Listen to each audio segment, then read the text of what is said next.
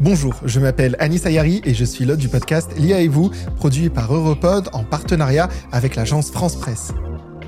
Dans L'IA et vous, nous traitons de l'histoire de l'IA et de son impact sur nos vies. Des relations sociales à l'emploi, du changement climatique aux guerres et à la sécurité, l'IA change-t-elle notre monde pour le meilleur ou pour le pire?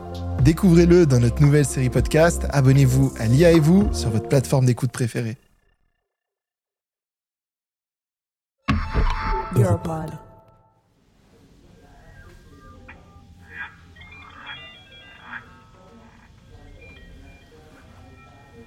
Bonjour Ezra.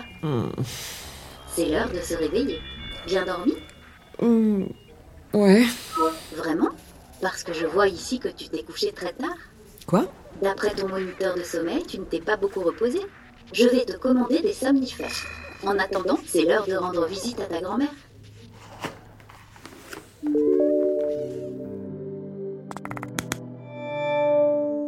Bonjour ma chérie. C'est quoi cette tête? Un problème? Je suis. Je me sens un peu perdue ces derniers temps. Oh, qu'est-ce que c'est encore? Je dirais que tu t'es encore monté la tête pour rien. N'y pense pas trop.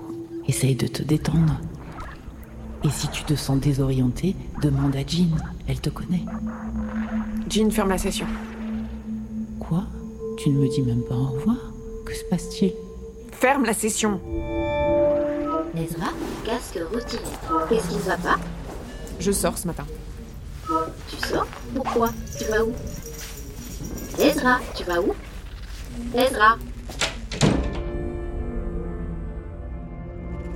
Je ne pouvais plus rester à l'intérieur. Pas avec tous mes appareils Infinity autour de moi. Il m'oppressait et je savais que Jean trouverait un moyen pour que je me connecte à mon compte et que je finirais par passer ma journée sur Infinity.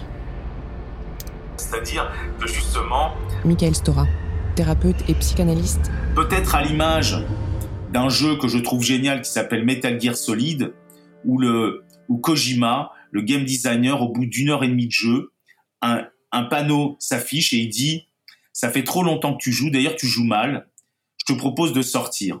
Et lorsque vous éteignez le jeu, le lendemain, votre jauge de vie est pleine. Et peut-être que c'est là, il faudrait en effet un moment ou un autre que, au-delà des enjeux économiques, qui sont quand même très importants, les gens qui créent ces mondes-là puissent aussi avoir une position citoyenne et éthique sur la santé psychique des gens qui utilisent ces mondes-là. On en est loin.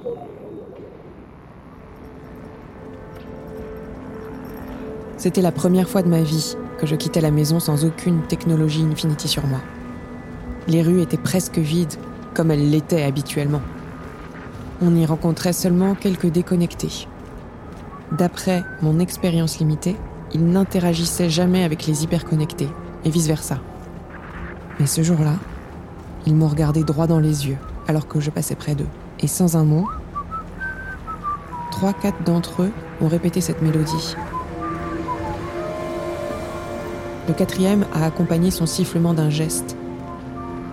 Il pointait discrètement son doigt au-dessus de ma tête. J'ai levé les yeux et j'ai vu une caméra. Je me suis retournée vers lui. Il indiquait maintenant l'autre côté de la rue où passait un drone de surveillance. Il a secoué la tête, réajusté sa capuche et est parti. J'ai suivi son conseil silencieux et j'ai remonté la capuche de mon pull pour couvrir mon visage. J'avais décidé de retourner rue des Tanneurs, d'être seule pour pouvoir explorer tranquillement les enregistrements de l'ordinateur.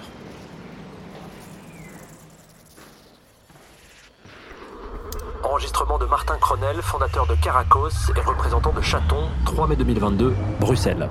Ça, c'est un, premier truc qui est compliqué, c'est de ne pas savoir où sont les données, de ne pas savoir euh, comment elles sont exploitées. Et d'ailleurs, Facebook ne le sait pas non plus. Comment est-ce qu'ils exploitent nos données C'est tellement gros qu'ils ne sauraient même pas dire comment sont exploitées les données.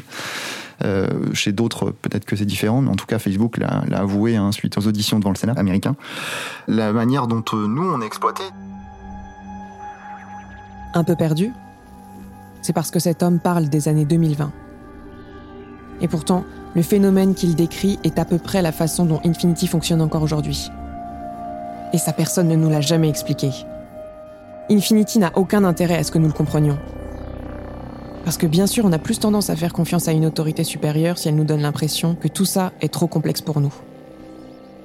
La technologie que nous utilisons chaque jour pour chaque chose, nous ne la comprenons pas, nous y croyons simplement. Hypnotisés par elle comme par un tour de magie. Laissez-moi vous montrer quelques ficelles élémentaires, d'accord? Le monde numérique semble en quelque sorte intangible. Comme si tout ça, Internet, nos activités en ligne, tout cela existait dans une réalité impalpable, dans un nuage. Mais Martin Cronel avait expliqué à Adrien comment ça marche vraiment. Encore une fois, un cloud, c'est rien d'autre qu'un ordinateur chez quelqu'un d'autre. hein. Un serveur, c'est un ordinateur. Il est juste euh, d'une forme différente, mais ça reste un ordinateur. En fait, potentiellement, toutes les informations relatives à vos activités en ligne peuvent être stockées dans ces gros ordinateurs, les serveurs. Et ces serveurs appartiennent à ce que l'on appelle des hébergeurs. De manière très pragmatique, l'hébergement de serveurs signifie simplement posséder ces serveurs qui vous permettent d'utiliser Internet. Infinity détient un monopole total sur l'hébergement de serveurs. Ce qui veut dire qu'il possède des gigantesques fermes de serveurs. Où Nul ne le sait. Des millions d'ordinateurs avec dessus des informations infinies sur chaque utilisateur d'Infinity. Et qu'est-ce qu'ils en font? Ils les vendent, massivement, dans l'obscurité la plus totale, au plus offrant, tout simplement. Sans aucune considération sur l'impact que cela pourrait avoir sur l'utilisateur. Écoutez ici cet enregistrement de 2022 de Romain Robert parlant d'un procès contre Grindr, une application de rencontre LGBTQIA+.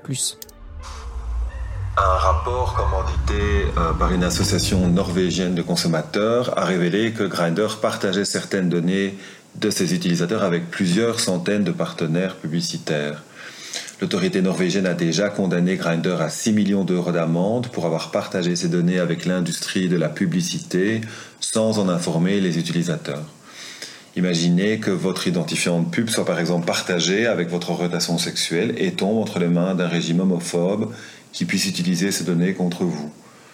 Euh, Il suffit de regarder par exemple les débats autour des données des applications de menstruation qui pourraient être utilisées en justice pour prouver que vous avez subi un avortement. Ça donne un peu comme un froid dans le dos.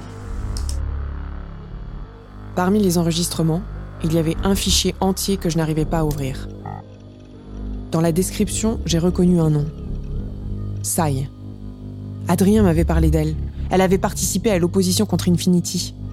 Et je me suis souvenu qu'il avait dit quelque chose comme Contrairement à Sai, je ne pense pas qu'il y ait encore de l'espoir. Elle devait encore mener des actions clandestines. J'ai regardé dans les contacts d'Adrien, rien, aucune information sur elle sur l'ordinateur. J'ai eu envie de demander à Jean de m'aider à la trouver. Ça avait été si facile de trouver Adrien, mais il m'avait clairement demandé de ne pas le faire. C'est alors que je me suis souvenu de la carte. Je ne l'avais pas encore ouverte. Je devais retourner chez moi pour la consulter. Bienvenue, Ezra.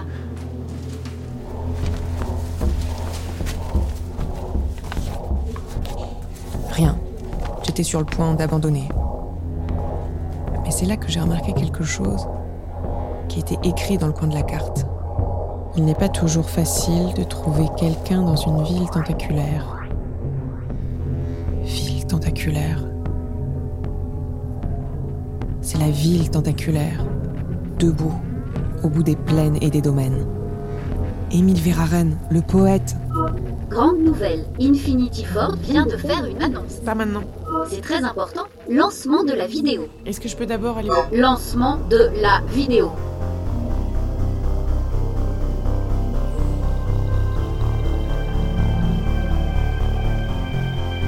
Déconnecté en 2050 est une série de podcasts dystopiques conçus pour avertir les auditeurs des dangers de laisser les grandes entreprises numériques prendre trop de pouvoir.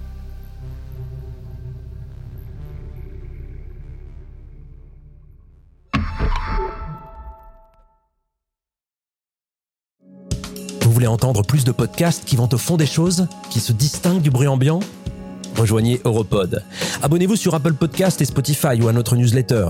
Suivez-nous sur LinkedIn, sur Twitter ou sur Instagram. Découvrez notre site internet le www.europod.eu. Europod, filtrez le bruit, commencez à écouter.